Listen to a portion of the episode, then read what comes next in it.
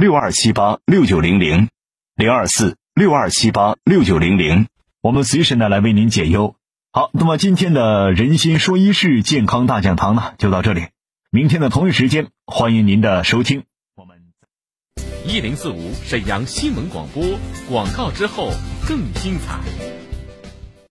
要想房子装修的好，就得处处讲究品质，全屋设计要专业个性化，家装材料要安全环保，施工质量更要经得住考验。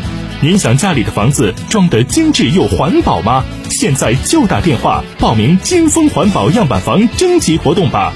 只要你被选中，装修工程款交一万抵四万，交两万抵十万，大品牌环保装修材料免费升级。只要你被选中，金风金牌设计费两万元全免。海尔新款电视、冰箱、洗衣机每件只需三百八十八元。现在报名，前十五户签约业主再送方太烟机灶具一台。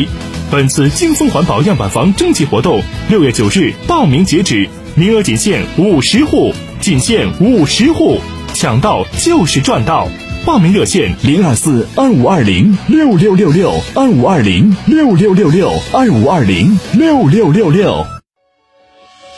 一型糖尿病现在必须终生打胰岛素吗？二型糖尿病能停药吗？糖尿病到底该如何治疗？对话大医生，带您重新认识糖尿病，让糖尿病患者吃饱吃好，血糖平稳。吃饱吃好，减少并发症，让糖尿病患者提高生活质量，延长生命周期。对话大医生，每天早晨八点到九点，下午十三点三十分到十四点三十分，晚间十八点到十九点，与您相约沈阳新闻广播 FM 幺零四点五栏目热线零二四六七八五五八幺七。零二四六七八五五八幺七，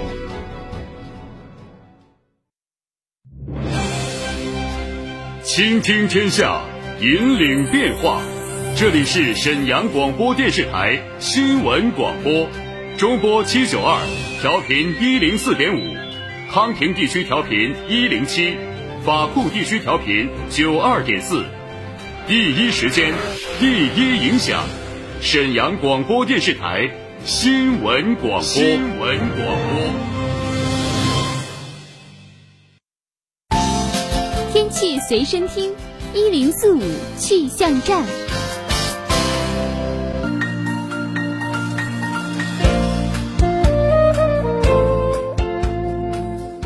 欢迎收听这一时段的“一零四五气象站”，来关注一下天气情况。沈阳市今天傍晚到夜间多云，有分散性阵雨，西南风二到三级，最低气温十五摄氏度。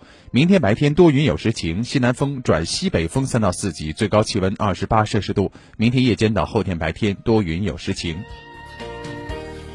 预知冷暖，关注天气，欢迎大家收听每一时段的“一零四五气象站”。稍后是温纯带给大家的“天天说法”。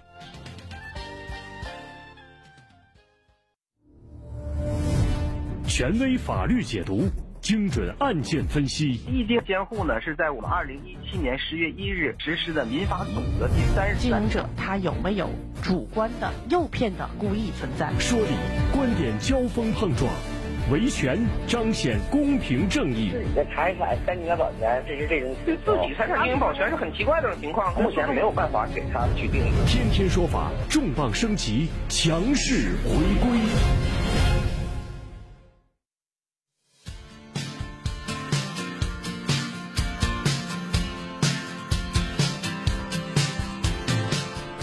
欢迎准时收听正在为您直播的《天天说法》，我是温纯。又到了我们和大家一起探讨法律问题的时间了。那么此刻呢，如果您有相关的问题想要咨询，或者是正在被纠纷所困扰，希望我们的专家律师帮您支招，都可以现在拨通我们的直播热线二二五八一零四五二二五八一零四五，拨通之后按一号键。编辑导播陈霞正在接听各位的电话。还有一种方式呢，就是加入到我们的微信当中来，微信号码是“天天说法”的汉语拼音首字母组合 t t s f 再加上一零四五 t t s f 再加上一零四五。最近有听友问我们一个问题，说能不能回听《天天说法》节目？因为有的时候觉得这个选题不错，或者是刚刚打开收音机听过之后呢，发现这个事儿已经说完了，想要再回听的话呢，好像没有找到一个准确的途径。告诉大家一个途径哈，这也是我前两天啊通过收听蜻蜓手机播放器发现的一个事儿啊。呃，原来我们觉得这个在蜻蜓手机播播放器当中可以回听到前一天的《天天说法》节目，但是现在呢，我发现呢，大家如果打开蜻蜓网络收音机播放器，然后搜索沈阳新闻广播，找到四点半到五点的《天天说法》节目的时间段，你会发现有这样的几档本台可以回听的。热播节目啊，其中有一档呢就是《天天说法》。那最近呢有十多期的节目可以通过我们的手机的蜻蜓网络收音机播放器来收听到。啊，具体的办法比较简单，大家拿出手机之后，然后下载一个蜻蜓的手机播放终端啊，也就是呢这样的一个手机 app 软件，然后呢搜索到沈阳新闻广播，找到四点半这样一个时间档，四点半到五点《天天说法》节目。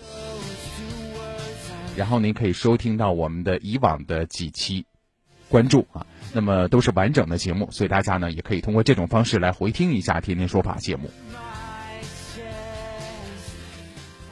好，说一下今天的话题啊，稍后我们要和大家聊聊什么呢？说冠心病患者和同事之间吵架之后猝死了，同事要不要担责呢？以前我们听过类似的。一些案件啊，比如说两个人吵架，然后吵着吵着呢，其中一方就晕厥了，或者说是坐在椅子上不动了，然后发现呢是冠心病复发了，结果最终呢抢救无效死亡。那么这种情况之下，有的时候家属难以接受啊，就会把和他吵架的这个同事也好，或者有关系的这个人也好告到法庭。那么结果这个人要不要承担责任呢？稍后我们来关注这个话题，因为最近呢有一家法院审理了这样的一起纠纷案件。节目的后半段依然为各位解答问题啊，我们将请律师上线，然后呢帮助各位来剖析您在生活当中遇到的一些热点问题，还有就是法律纠纷。我们的直播热线是二二五八一零四五二二五八一零四五。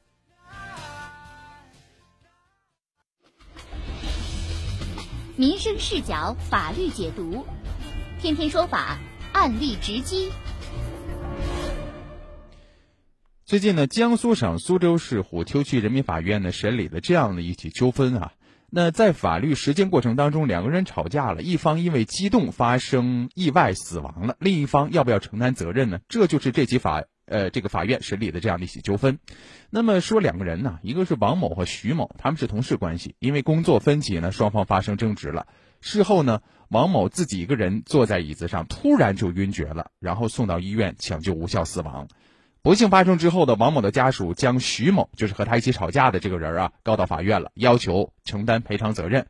那么法院最终判决王某与被告徐某沟通工作事宜，和他的死亡结果不存在法律上的因果关系，被告不存在过错，也不应该承担侵权责任，所以呢，驳回了原告的诉讼请求。那么这事儿说起来其实也相对比较简单呐，就是这两个人呢都是。一家保安公司派到一家电子公司来进行工作的。那么其中有一天呢，这两个人呢因为工作原因发生争吵，王某呢情绪比较激动。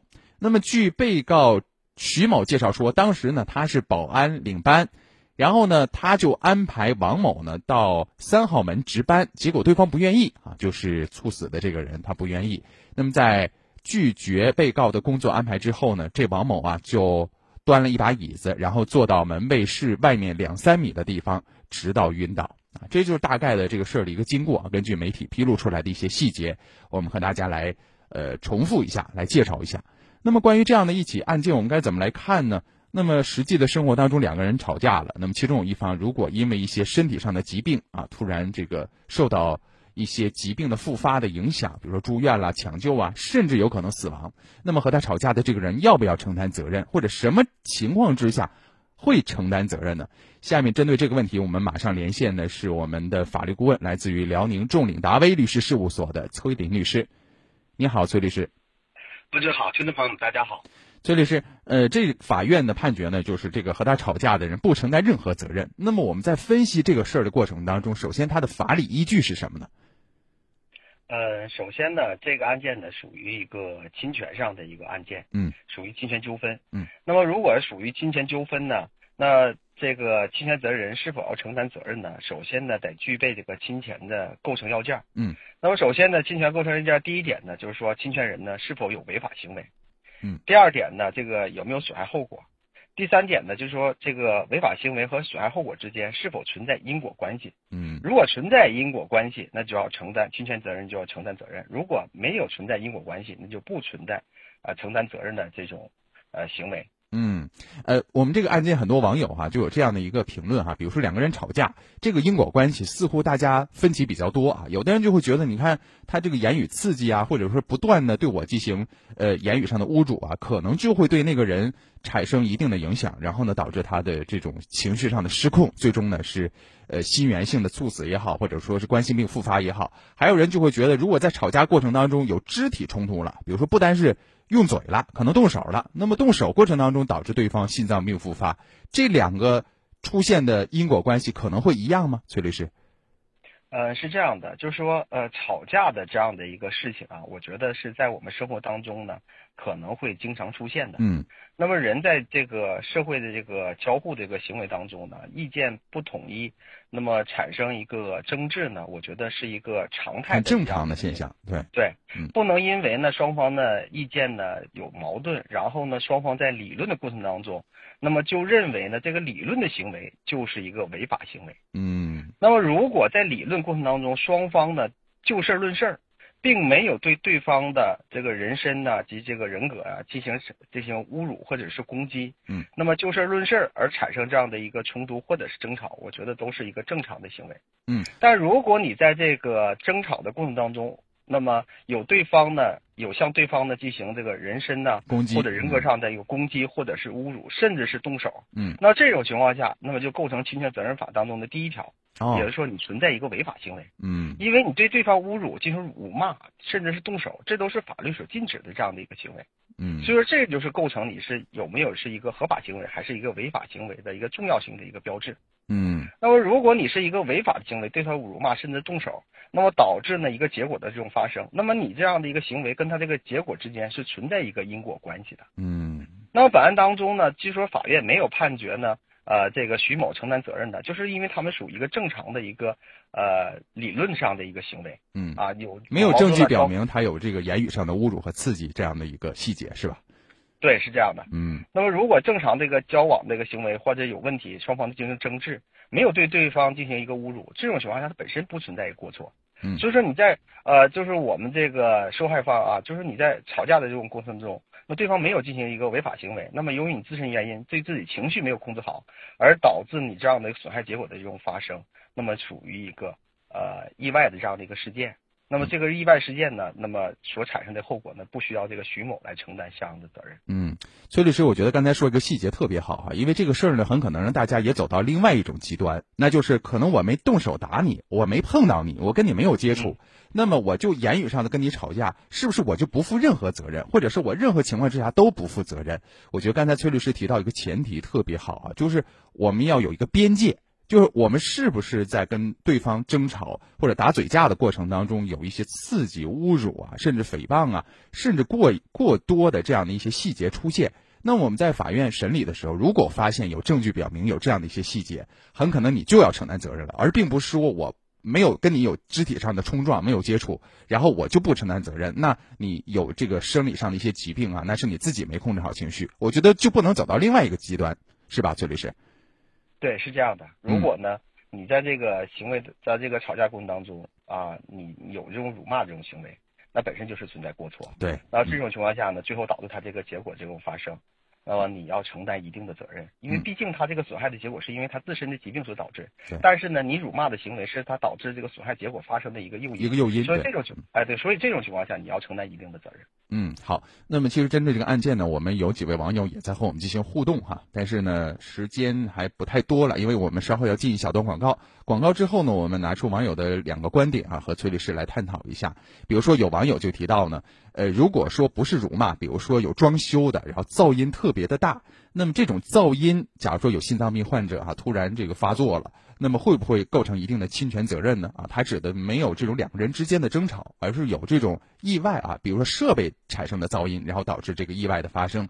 那么这种情况之下呢，我们把这个问题啊留给广告之后，我们请崔律师呢在稍后的时间当中给这位网友也解答一下。好了，时间关系，我们的上半段就暂时告一段落，在。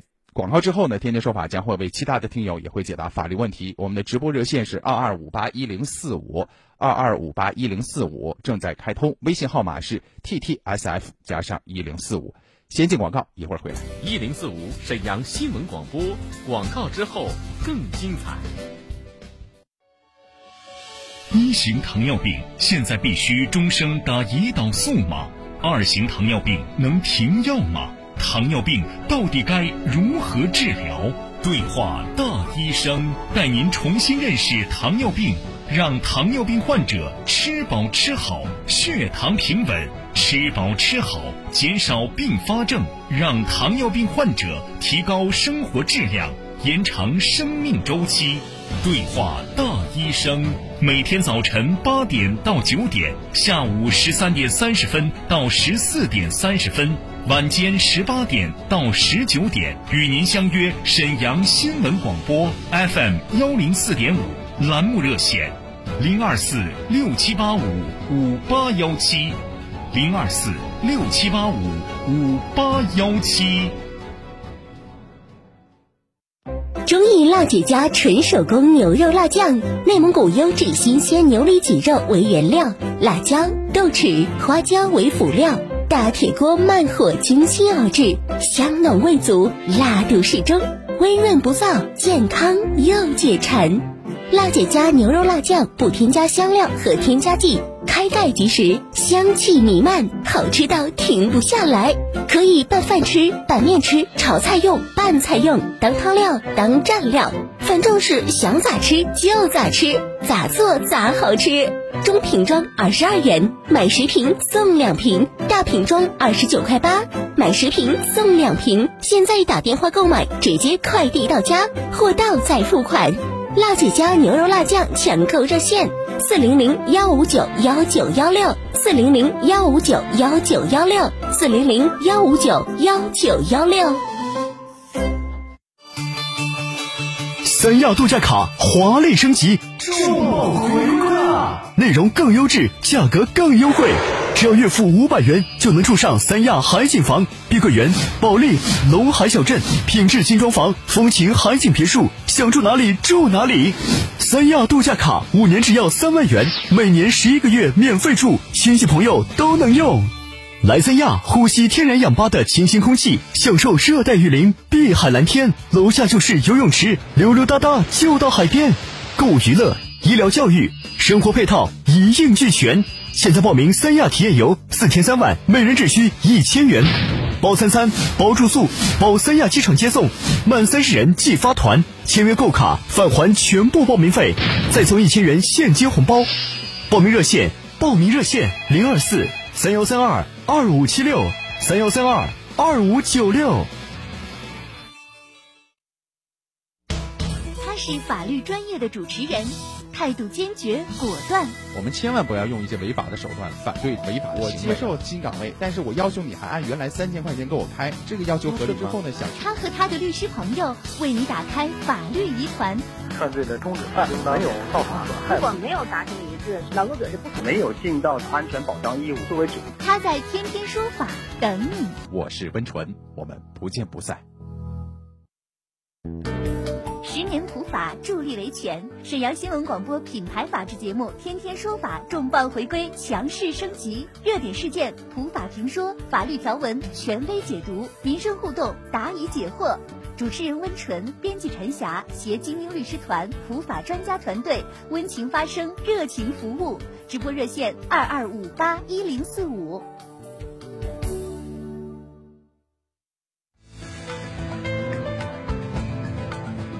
欢迎各位再次回到正在为您直播的《天天说法》节目当中，我是温纯。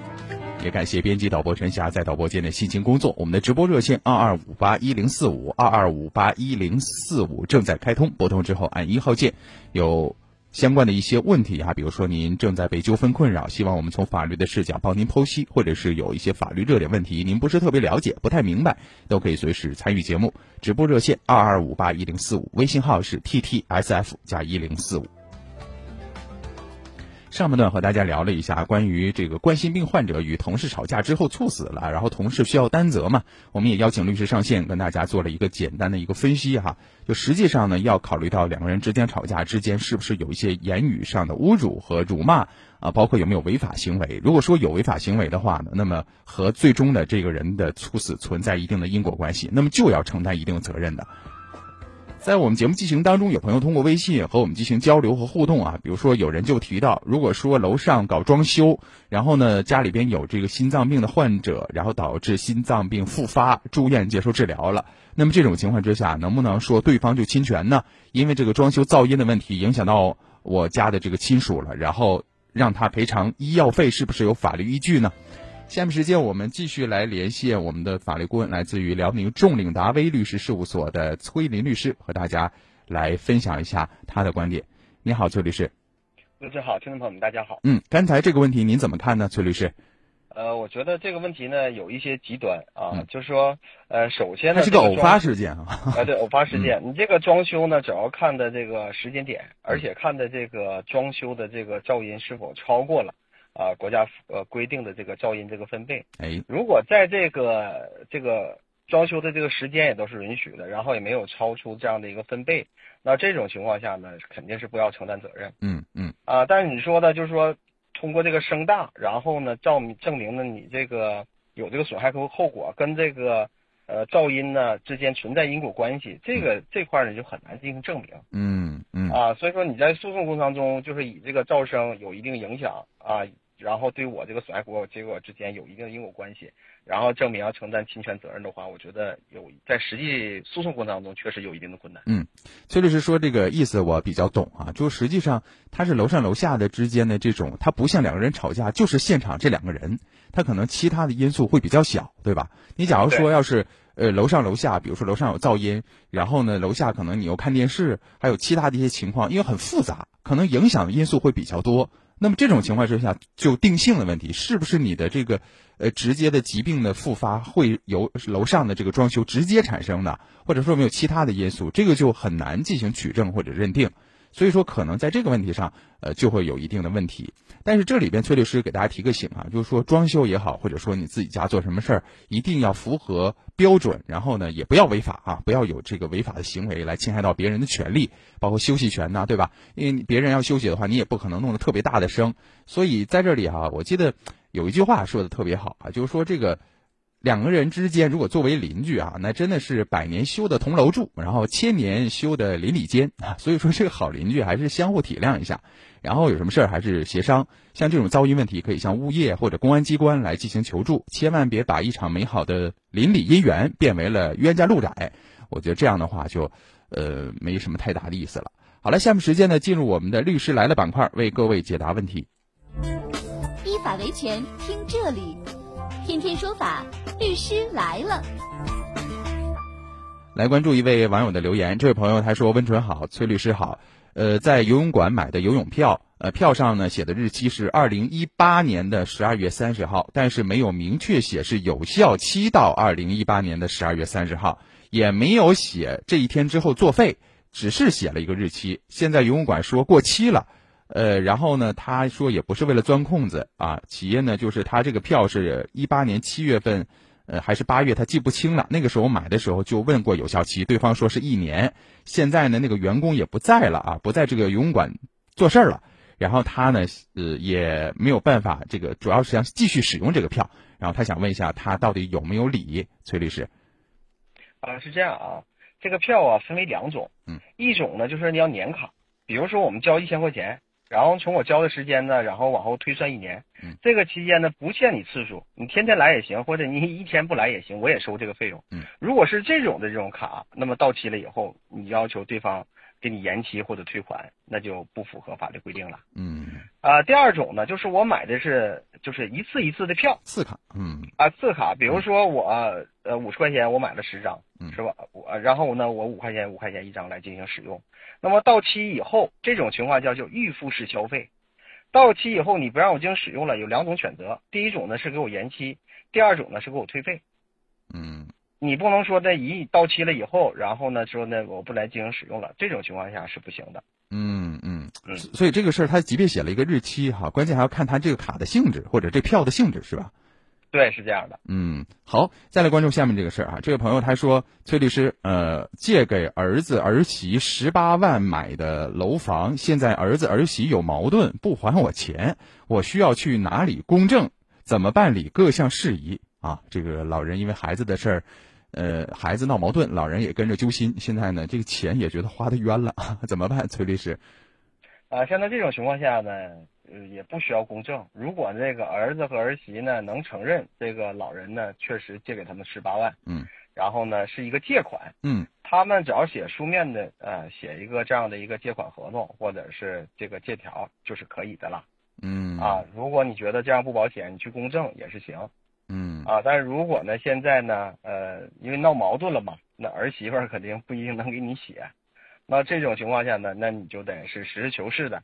当初这个钱确实是借给儿子儿媳的，那你就可以来进行一个起诉，把相关的这个证据来进行找好。但如果你说这个当初呢就是赠与给两两个孩子的，那这种情况下，我觉得也是按照实事求是，啊，嗯，然后来进行那个相应的，呃，因为你要赠与的话，那你就不能存在再管人要回来这样的一个情况了。但如果你要是说确实借款，那这种情况下就按照实事求是，然后进行起诉也是可以的。嗯，崔律师，比如说这个老人要是跟儿子儿媳之间没有这种明显的借款协议啊，或者说是相关的约定，呃，比如说就拿这十八万给他买这个房子了，那么能不能默认他是赠与呢？有这样的规定吗？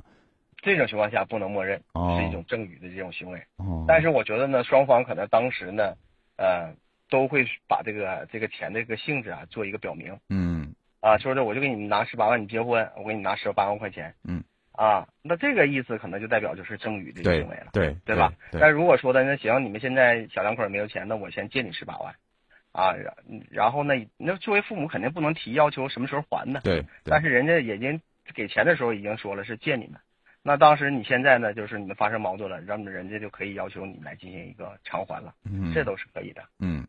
所以说，这个涉及到钱的事儿，有的时候家里的这些关系还挺微妙的啊。但我们还是希望把这个事儿处理好哈。有没有矛盾，看能不能解决。如果说这矛盾解决了哈，那个一家人其乐融融的，不也挺好嘛，是吧？啊，再来关注下面这事儿啊。这个朋友他说，呃，崔律师、温纯，你们好，呃，天天说法节目特别的喜欢。然后他问了一个问题啊，他说我是一个培训机构的老师，每天负责把学校放学的孩子接到马路对面的机构上课。如果学生在过马路的时候被车撞伤了，责任应该怎么定呢？呃，需不需要我来进行赔偿呢？啊，现在不太确定他这个具体的职责是什么哈。崔律师，根据他描述的，他需不需要赔偿呢？呃，是这样的，如果发生交通事故啊，就是首先得看这个事故的认定。嗯，如果是肇事方承担全部的责任，那你这块的话就不需要承担责任了，因为他的这个损失呢都是由肇事方来进行承担。嗯，但如果呢？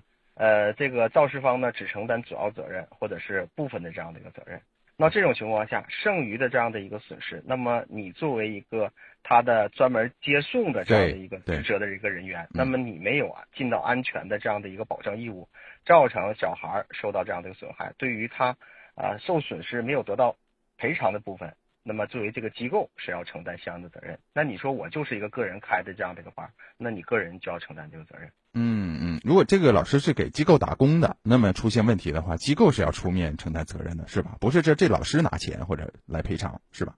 啊，对，因为这种情况下，他就是一个职务上的一个行为，那么最后呢，就是要由这个单位来对这个孩子的损失来承担相应的赔偿责任的。嗯，好，呃，时间不多了，还有不到一分钟啊，我们再来嗯抓紧看一个问题吧。这位朋友他说，崔律师准备结婚啊。